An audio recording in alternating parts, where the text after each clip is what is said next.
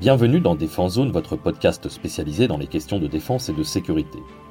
Chaque semaine, en plus de nos entretiens avec des militaires, policiers, gendarmes, entrepreneurs et autres experts du secteur, nous vous proposons un court résumé des actualités qu'il ne fallait pas rater ces derniers jours. Ministère des Armées.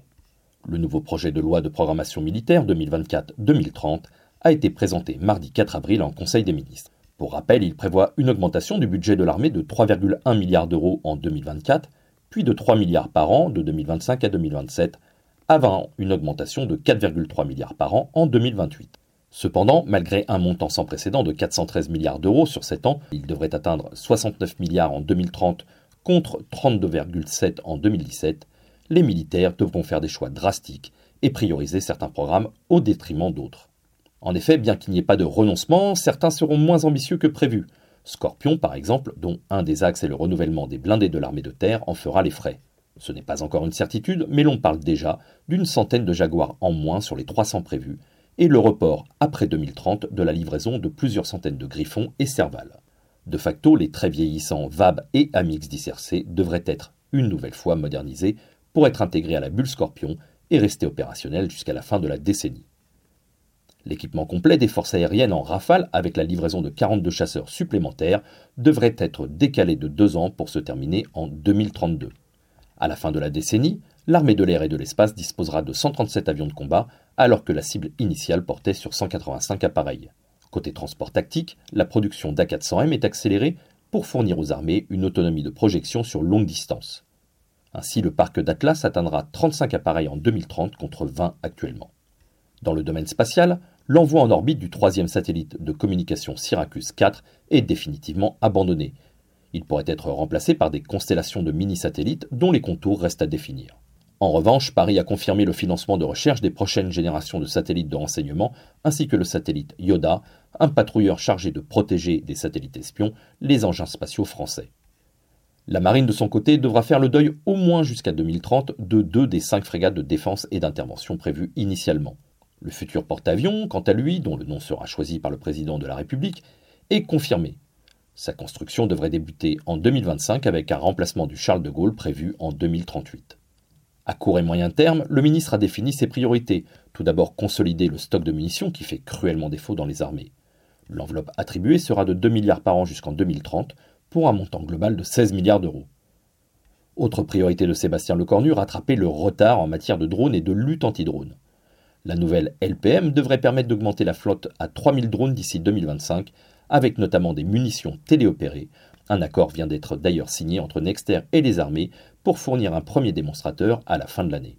À plus long terme, la LPM se penche aussi sur le problème des effectifs avec 6500 recrutements supplémentaires décidés, notamment pour renforcer la filière du renseignement, auquel s'ajoutera un doublement de la réserve avec près de 40 000 hommes et femmes.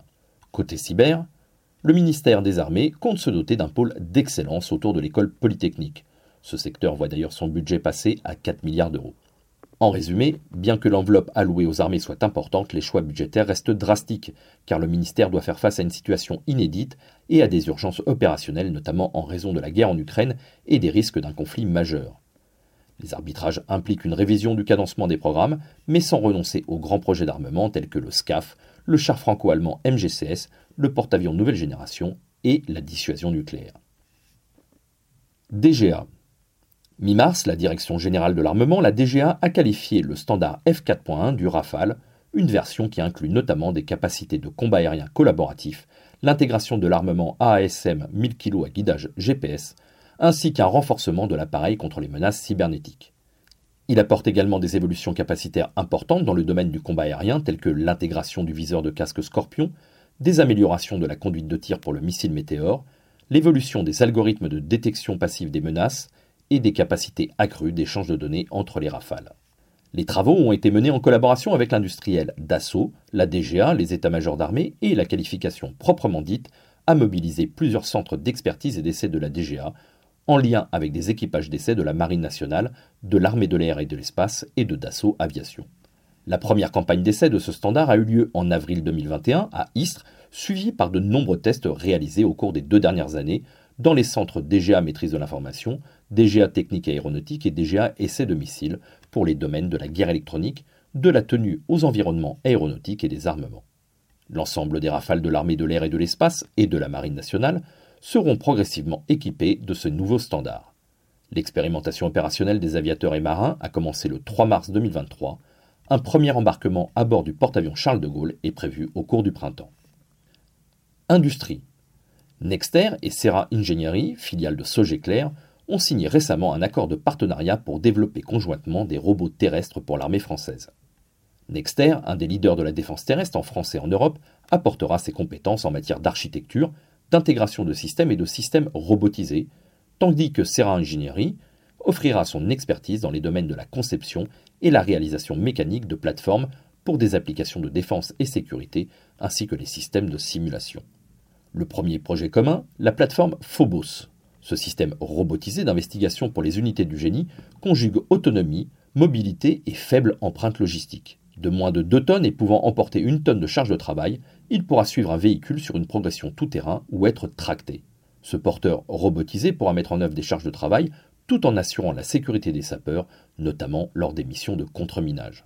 Sylvain Rousseau, directeur de l'activité système de Nexter, et Olivier Pédron, président de Serra Engineering, ont déclaré, je cite, se réjouir de ce partenariat entre deux acteurs français de la robotique militaire qui fournira des solutions à faible empreinte logistique, robustes, sobres éprouvé et fiable. Fin de citation.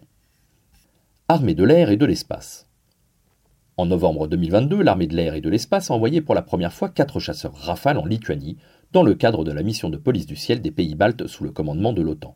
Après plus de 4 mois de mission, les Rafales ont effectué 500 heures de vol et assuré 70 décollages sur alerte d'entraînement, ainsi qu'une quinzaine de décollages sur alerte réelle pour intercepter et identifier plus de 25 aéronefs dont certains appartenaient aux forces aériennes russes. En outre, ils ont réalisé des missions dans le cadre de l'air shielding, qui comprend des missions de protection du flanc est de l'Alliance, des missions de réassurance et des missions d'entraînement à l'interopérabilité avec les appareils alliés. Les Rafales ont également été les premiers à expérimenter des redéploiements en Estonie et en Suède depuis la Lituanie et à participer à un exercice avec des contrôleurs aériens avancés lituaniens et américains.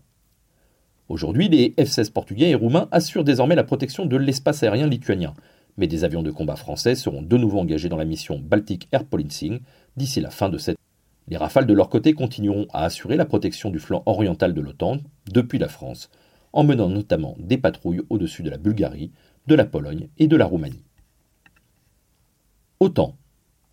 La Finlande, jusqu'à présent neutre sur le plan militaire, est devenue officiellement mardi 4 avril le 31e membre de l'OTAN. Grâce à ses 1300 km de frontières communes avec la Russie, Helsinki permet à l'Alliance atlantique de doubler ses frontières partagées avec Moscou. La Finlande, qui ne compte seulement que 5,5 millions d'habitants, proportionnellement possède une des plus fortes armées d'Europe, avec 280 000 soldats et potentiellement plus de 600 000 réservistes. À cela, il faut ajouter une flotte de 55 avions de combat, F-18, 200 chars et plus de 700 pièces d'artillerie. L'adhésion de la Finlande à l'Alliance transatlantique a été considérée comme un virage historique dans la politique de sécurité finlandaise et a été immédiatement jugée hostile par Moscou, qui a prévenu, je cite, devoir prendre des contre-mesures. Le porte-parole du Kremlin, Dimitri Peskov, a dénoncé mardi une intrusion contre la sécurité et les intérêts nationaux de la Russie. De son côté, le ministre russe de la Défense, Sergei Chulgou, a estimé que cet élargissement de l'alliance transatlantique était susceptible d'aggraver le conflit en Ukraine. Du côté de l'OTAN, son secrétaire général, Jens Stoltenberg, a déclaré, je cite, Le président Poutine avait pour objectif déclaré avec l'invasion de l'Ukraine d'affaiblir l'OTAN, il obtient l'exact opposé. Fin de citation. Prochaine étape pour l'Alliance, l'adhésion de la Suède, un dossier actuellement toujours bloqué par la décision du président turc Recep Tayyip Erdogan. Voilà pour l'essentiel de l'actualité cette semaine. Pour en savoir davantage sur cet univers et pour découvrir tous nos articles et reportages, rendez-vous sur notre site internet défense-zone.com. Pour plus de brefs, d'articles de fond et de photos, nous éditons également tous les trois mois un magazine papier que vous pouvez recevoir en étant abonné à notre espace premium. Il vous permettra aussi d'avoir accès à des contenus exclusifs sur nos différents supports. Vous trouverez tous les liens nécessaires dans la description de cet épisode. En attendant, nous vous souhaitons une bonne journée et nous vous donnons rendez-vous la semaine prochaine pour un nouveau résumé de l'actualité des forces de défense et de sécurité.